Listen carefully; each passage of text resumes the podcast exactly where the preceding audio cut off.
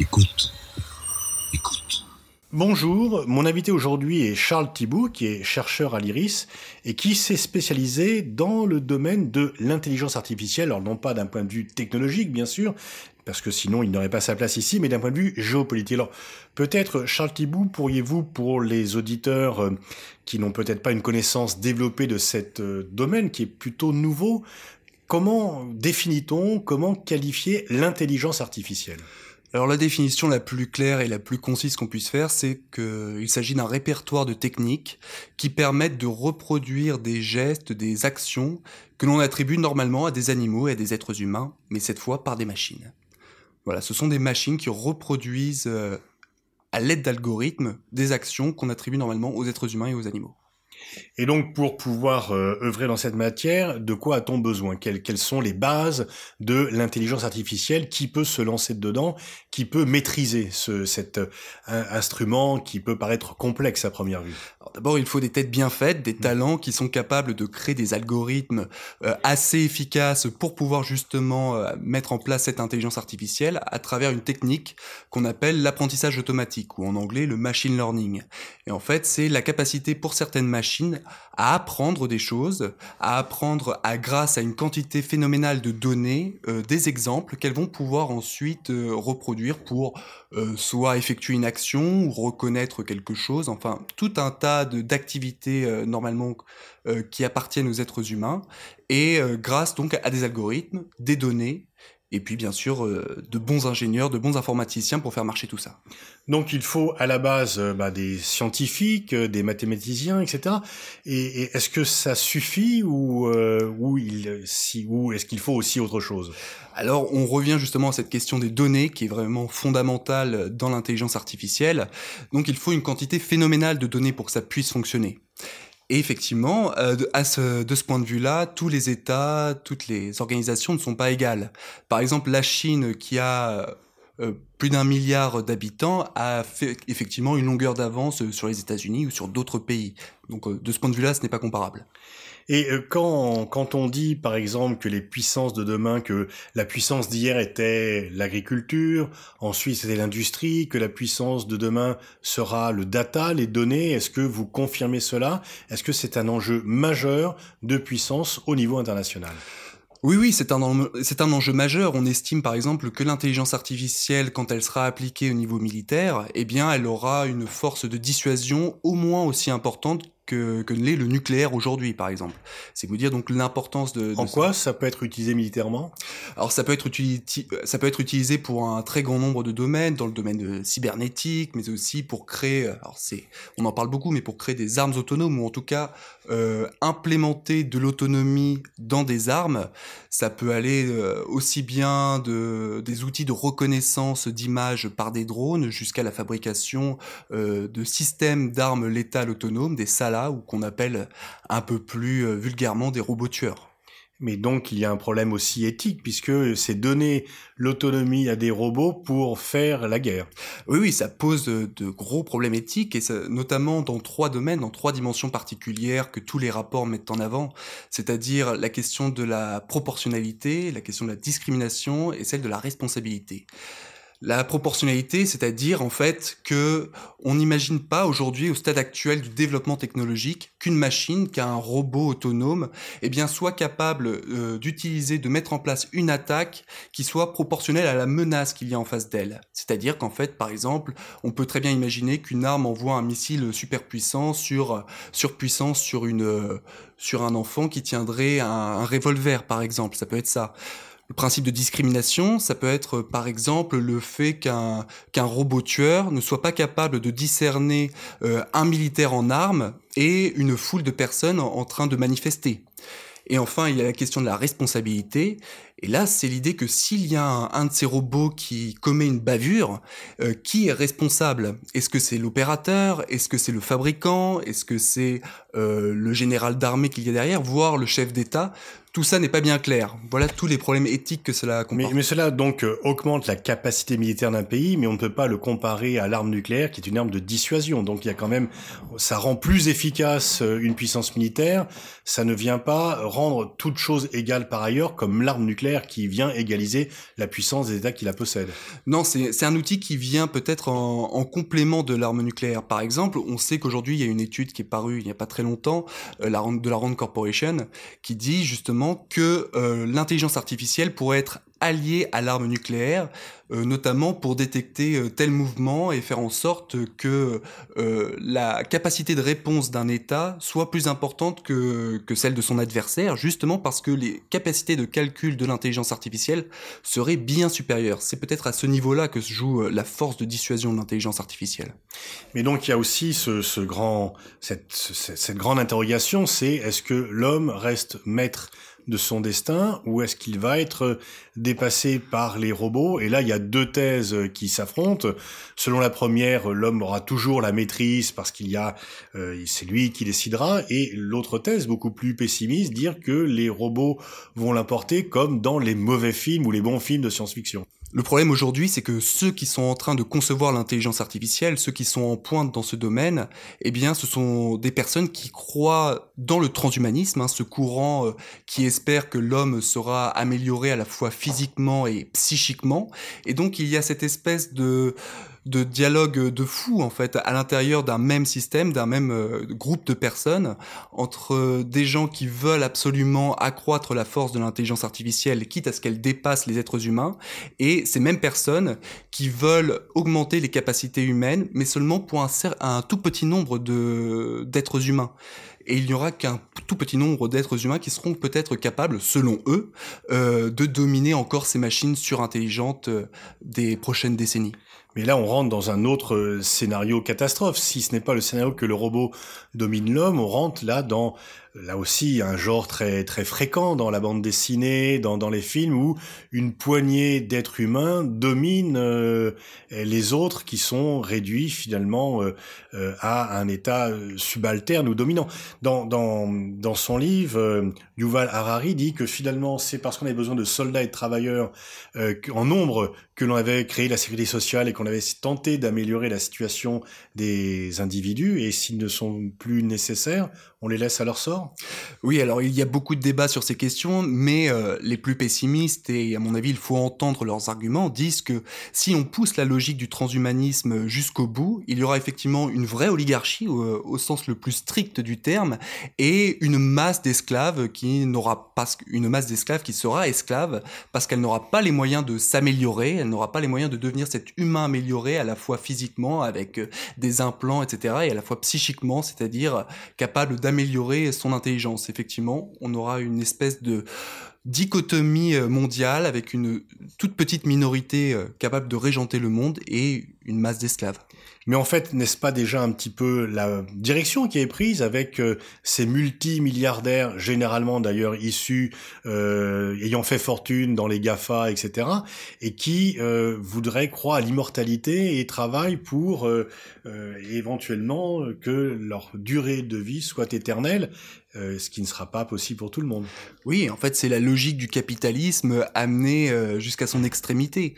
Et vous avez raison de signaler euh, ces personnes qui travaillent dans les grandes firmes technologiques parce que c'est là que se trouvent les principaux fervents du transhumanisme. Par exemple, Ray Kurzweil, qui est chef ingénieur de l'intelligence artificielle chez Google, eh bien, est l'un des principaux tenants de ce courant de pensée. Il a créé la Singularity, Singularity University, qui justement pro promeut à la fois le développement de l'intelligence artificielle et le développement du transhumanisme, oui, et sans réflexion sur les conséquences que ça peut avoir en termes d'inégalité sociale, tout simplement. Donc euh, l'intelligence artificielle pourrait être à la base d'un accroissement des inégalités dans un monde où le 1% du 1% est déjà, euh, où euh, une dizaine de personnes ont l'équivalent de la moitié du reste de la planète. Donc on va, selon vous, accélérer ce, cette disparité énorme, cette inégalité entre les deux faces Alors, l'intelligence artificielle peut accroître les inégalités si effectivement elle est doublée d'une sorte de transhumanisme qui deviendrait le paradigme ou l'idéologie dominante. En revanche, il peut y avoir une autre utilisation de l'intelligence artificielle. Comme toute technologie, l'intelligence artificielle est amorale, elle n'est ni bonne ni mauvaise, c'est l'usage qu'on en fait qui va faire qu'elle sera bénéfique ou maléfique. Là, avec l'intelligence artificielle, on peut certes, par exemple, euh, on peut supprimer un très grand nombre d'emplois mais euh, si on a derrière les mécanismes de, redistribution qui sont adéquats, eh bien on peut faire en sorte que la majorité de la population vive mieux qu'aujourd'hui en travaillant moins, par exemple. Sauf que, à première vue, euh, ceux qui sont à la base de l'intelligence artificielle sont donc à la tête euh, des entreprises de haute technologie qui gagnent des fortunes euh, qui se, essayent de se faire héberger dans des paradis fiscaux, euh, qui veulent échapper à l'impôt. Donc, euh, même si de temps en temps ils font des gestes généreux pour se donner bonne conscience ou soigner leur image, on peut craindre quand même que leur premier réflexe ne soit pas celui du partage. Non, vous aurez remarqué que nous ne vivons pas dans un monde socialiste, un monde communiste. C'est le capitalisme néolibéral financier qui est aujourd'hui le paradigme dominant. Et effectivement, toute avancée technologique, toute, euh, toute euh, perspective de développement économique va dans ce sens-là. Donc effectivement, s'il n'y a pas derrière une véritable volonté politique d'encadrer, de réguler euh, ce développement technologique et économique, évidemment, on ira vers un accroissement des inégalités sans aucun doute. Et quelle pourrait être la barrière, quel pourrait être le frein à cet accroissement des inégalités? Ce que je viens de dire, effectivement, c'est-à-dire plus grande régulation par le politique, une plus grande régulation par l'État, car c'est l'État qui, en dernier ressort, eh bien, est le garant de l'intérêt général et du bien commun. Mais est-ce que le duel entre les GAFA et l'État n'est pas déjà perdu par l'État? C'est une vraie question parce qu'aujourd'hui, ce que l'on voit, c'est que les GAFAM, donc Google, Amazon, Facebook, Apple et Microsoft et les autres, en fait, sont en train de récupérer des prérogatives qui étaient normalement attribuées ou traditionnellement attribuées aux États. On voit les GAFAM en fait développer une diplomatie privée euh, comme des États, sauf qu'ils sont mus par leurs intérêts privés, des intérêts commerciaux, des intérêts financiers, économiques, alors que les États sont normalement euh, conduits, euh, emmenés par des intérêts euh, généraux. Est-ce que les GAFA et les autres entreprises technologiques ne sont pas le moyen pour les États-Unis qui voyaient leur puissance être un petit peu contestée et en tous les cas diminuer relativement, de se remettre complètement en selle et d'assurer de nouveau une domination euh, par euh, ce qui a été le dollar et l'arme nucléaire après la Seconde Guerre mondiale et ce qui serait l'intelligence artificielle et grosso modo les nouvelles technologies au XXIe siècle? Alors, il y a deux aspects. Il y a d'une part le fait que ces GAFAM sont effectivement une force pour le soft power américain. On se rend bien compte, par exemple, en France, toujours dans, cette direction de l'intelligence artificielle, on se rend bien compte que les GAFAM sont en train d'imposer des logiciels très importants euh, euh, à l'État français. On peut par exemple penser à Palantir, cette société qui est liée à la CIA et qui fournit des logiciels à la DGSI la DGSI aujourd'hui, pour un certain nombre de questions, est euh, dépendante des États-Unis et dépendante des firmes technologiques américaines qui sont euh, qui entretiennent des liens très étroits avec l'administration américaine. On sait que Microsoft, Amazon, Google ont des contrats avec les agences de renseignement et le Pentagone. Donc il y a effectivement euh, cet aspect, c'est-à-dire que les grandes entreprises euh, technologiques américaines sont un outil de développement, un outil de rayonnement, d'influence de la puissance américaine. Mais d'autre part, ce que l'on voit aussi, c'est une sorte d'émancipation euh, de ces GAFAM, d'autonomisation de ces GAFAM vis-à-vis de l'administration américaine. On voit par exemple que Google, alors que les États-Unis et la Chine sont en train euh, de monter en tension, leurs relations sont de plus en plus compliquées, eh bien on voit Google investir en Chine. Là, c'était en décembre 2017, justement en créant, en montant un laboratoire d'intelligence artificielle. Google investit en Chine pour la première fois finalement depuis euh, plusieurs années, alors que les États-Unis et la Chine euh, entretiennent des relations très compliquées. Il y a donc ces deux aspects. Ça, c'est, disons que c'est classique que les multinationales ne jouent pas forcément le jeu de leur pays euh, de siège, mais leur jeu propre. Mais au-delà de, cet aspect, euh, finalement, euh, Google reste quand même une firme américaine, même si elle a des mm. intérêts qui peuvent être différents de l'État américain. Donc, est-ce qu'il n'y a pas un risque de dépendance de la part des autres nations par rapport à des firmes qui euh, euh sont néanmoins des firmes américaines. Et est-ce que c'est un moyen, disons, définitif ou nouveau pour les États-Unis de réasseoir une suprématie qui était contestée? Ce qui est clair, c'est que les États-Unis aujourd'hui, enfin l'État américain, profite de ces grandes entreprises technologiques pour asseoir leur puissance et leur influence dans le monde. On sait par exemple que Google, Amazon, Facebook qui captent les données de leurs utilisateurs sur les réseaux sociaux, sur leurs moteurs de recherche, transmettent en grande partie les données de ces utilisateurs aux agences de renseignement américaines, la CIA ou la NSA par exemple. Et puis, il y a tout un discours, peut-être là sur un plan plus culturel, il y a tout un discours qui est véhiculé par ces grandes entreprises, par exemple que Google veut ordonner euh, euh, l'information du monde, qui vont dans le sens de euh, l'exceptionnalisme américain ou du, euh, du, messianisme américain. Il y a en fait un, un, bloc culturel qui est partagé entre ces entreprises et l'État américain et qui leur permettent, qui leur permettent de, de se développer et de rayonner l'une avec l'autre et, et l'une grâce à l'autre où en sont les autres nations par rapport aux États-Unis? Euh, La Chine s'est lancée de façon très intensive aussi dans ce domaine. Vous avez dit en début de l'entretien que bah, sa base de données était forcément plus forte du fait du nombre d'habitants et du nombre d'internautes, parce qu'il y a quand même plus de 700 millions d'internautes en Chine. Donc est-ce que la Chine est en train de rattraper les États-Unis et est-ce que euh, elle a l'équivalent des GAFA qui seront aussi puissants, voire plus puissants que leurs, que leurs homologues américains? Oui, la Chine est tout à fait en passe de dépasser les États-Unis dans le domaine de l'intelligence artificielle et euh, la meilleure preuve, c'est les inquiétudes, les craintes qui sont affichées par les officiels euh, du Pentagone notamment et du gouvernement américain vis-à-vis -vis de l'essor de la Chine. Tout simplement, quelques chiffres. En juillet dernier, euh, Pékin a annoncé son nouveau plan de développement pour la prochaine génération d'intelligence artificielle, qui sera doté d'un budget annuel de 22 milliards de dollars un budget qui devrait passer à 60 milliards de dollars d'ici 2025. Si on compare avec le budget américain euh, pour l'intelligence artificielle, il était de seulement 1 milliard de dollars euh, annuels en 2015 et Donald Trump a dit qu'il était de 3 milliards en 2017. Donc c'est un plan de développement incommensurable, colossal, qui n'a aucun équivalent dans le monde. Oui, sauf qu'on a tous, euh, dans le reste du monde, on, fait tous appel à Google, Facebook, euh, Amazon. On fait moins appel en dehors du monde chinois à ces compagnies chinoises. Oui, c'est vrai que pour les Chinois aujourd'hui, c'est un problème de, de pouvoir euh, améliorer leur influence sur le monde occidental qui est effectivement dominé par les GAFAM, mais elles ont de grands, mais les Chinois ont de grandes firmes, Baidu, Alibaba, Tencent, Xiaomi, les BATX comme on les appelle, qui ont une vraie puissance financière et qui ont derrière eux un État qui est très volontariste, très ambitieux, et on peut imaginer que petit à petit, les liens d'interdépendance que les Chinois vont pouvoir tisser avec tel et tel pays, eh bien, vont accroître aussi le, la force de rayonnement de ces entreprises. Alors, la Russie a une tradition de mathématiciens bien établis, de scientifiques bien établis, mais son économie est moins en forme que les rivales chinoises ou amies chinoises et rivales américaines. Euh, où on est le débat sur l'intelligence artificielle en Russie? Alors, il y a un peu tout et son contraire sur la Russie en, en termes d'intelligence artificielle. Vladimir Poutine a fait du développement de la cyberdéfense, de la cyberstratégie une priorité, une de ses priorités.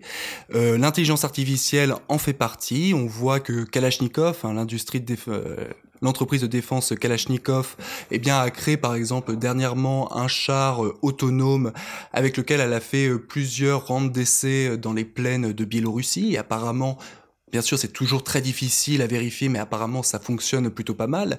Elle a mis aussi euh, sur le sol syrien euh, un, engin de déminage autonome qui fonctionne également.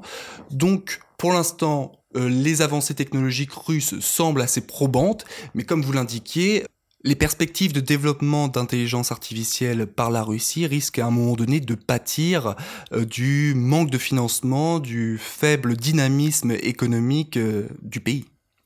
Et l'Europe, parce qu'elle est à la traîne, en, 2002, il y avait un grand plan européen de technologie qui n'a jamais été abondé réellement. Est-ce que l'Europe doit être euh, finalement la perdante de cette révolution technologique?